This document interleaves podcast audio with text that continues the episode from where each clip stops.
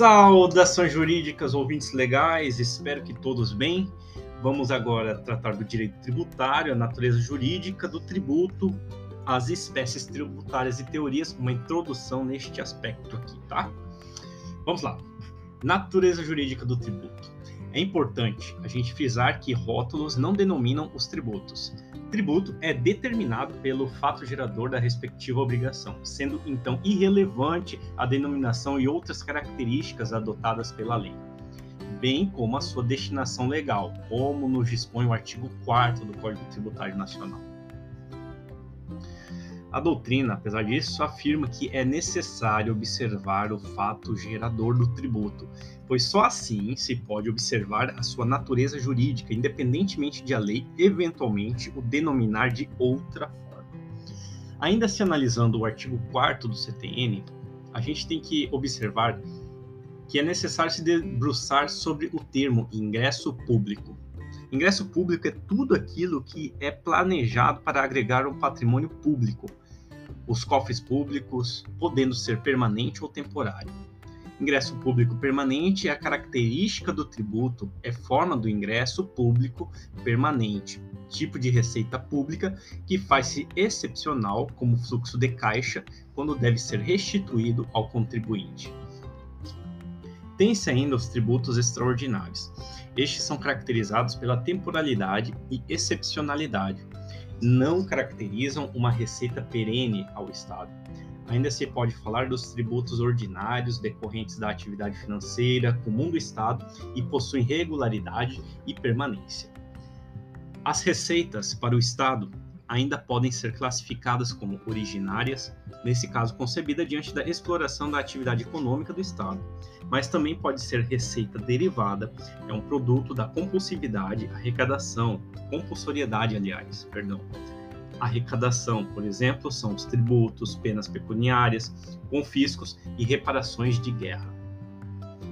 Receitas originárias, como denota Arada, doutrinador tributário, advém da atividade estatal, regida sob as regras do direito privado.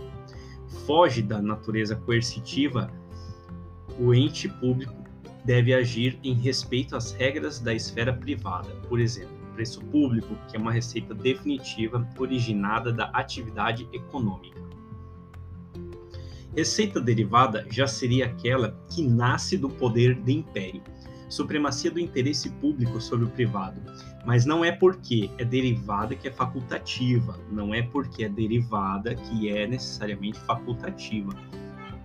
É sim forma de ingresso de receita definitiva. Exemplo: multas, tributos. A Lei nº 4.320 de 1964, em seu artigo 9, assim define tributo. Atenção tributo é a receita derivada instituída pelas entidades de direito público, compreendendo os impostos, as taxas e contribuições nos termos da Constituição e das leis vigentes em matéria financeira, destinando-se o seu produto ao custeio das atividades gerais ou específicas excedida essa, essa entidade, essas entidades.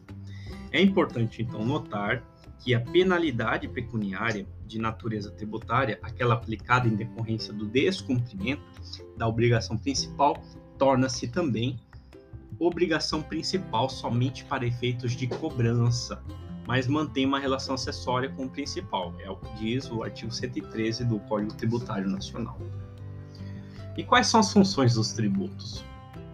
Tributo é a principal fonte de receita do Estado Pode ser receita derivada, ou seja, aquela que advém do patrimônio privado, pode ser uma receita compulsória, cuja arrecadação fundamenta-se em lei e não depende de qualquer expressão da vontade do sujeito passivo, para a legitimação do direito ao crédito de titularidade do Estado. Tributo é instrumento de arrecadação, a geração de recursos para o Estado é conhecida como função fiscal.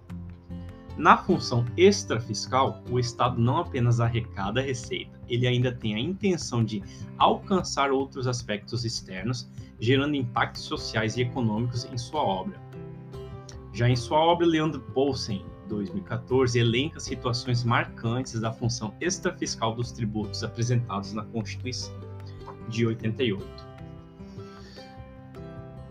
Por exemplo, o que nos diz o artigo 170, inciso 3 e 182, parágrafo 4 inciso 2 da Constituição, na previsão de que o IPTU e o ITR sejam utilizados de modo a induzir o cumprimento da função fiscal da propriedade.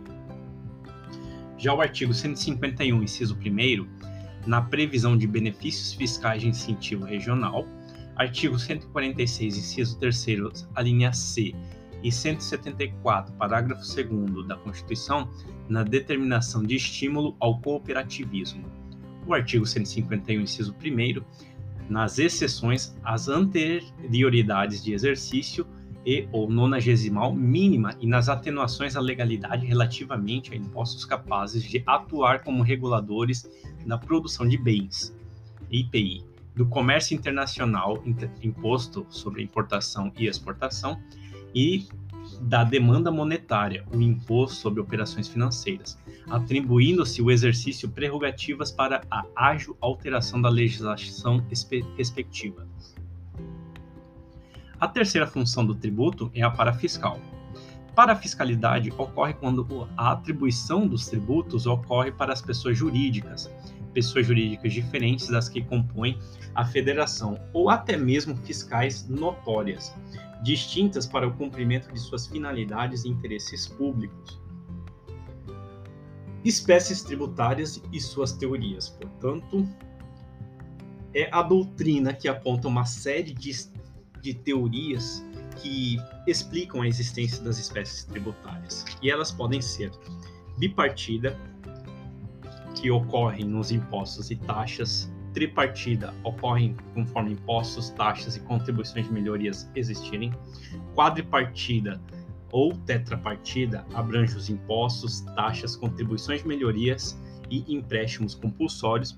A quinta partida ou pentapartida são os impostos, as taxas, contribuições de melhorias, empréstimos compulsórios e contribuições especiais. Esta é a teoria adotada pelo STF e a nossa Constituição Federal. Então, pessoal, esse é o assunto introdutório sobre as espécies tributárias. No próximo podcast a gente avança um pouquinho mais e eu espero todos lá. Boas escutas, até breve!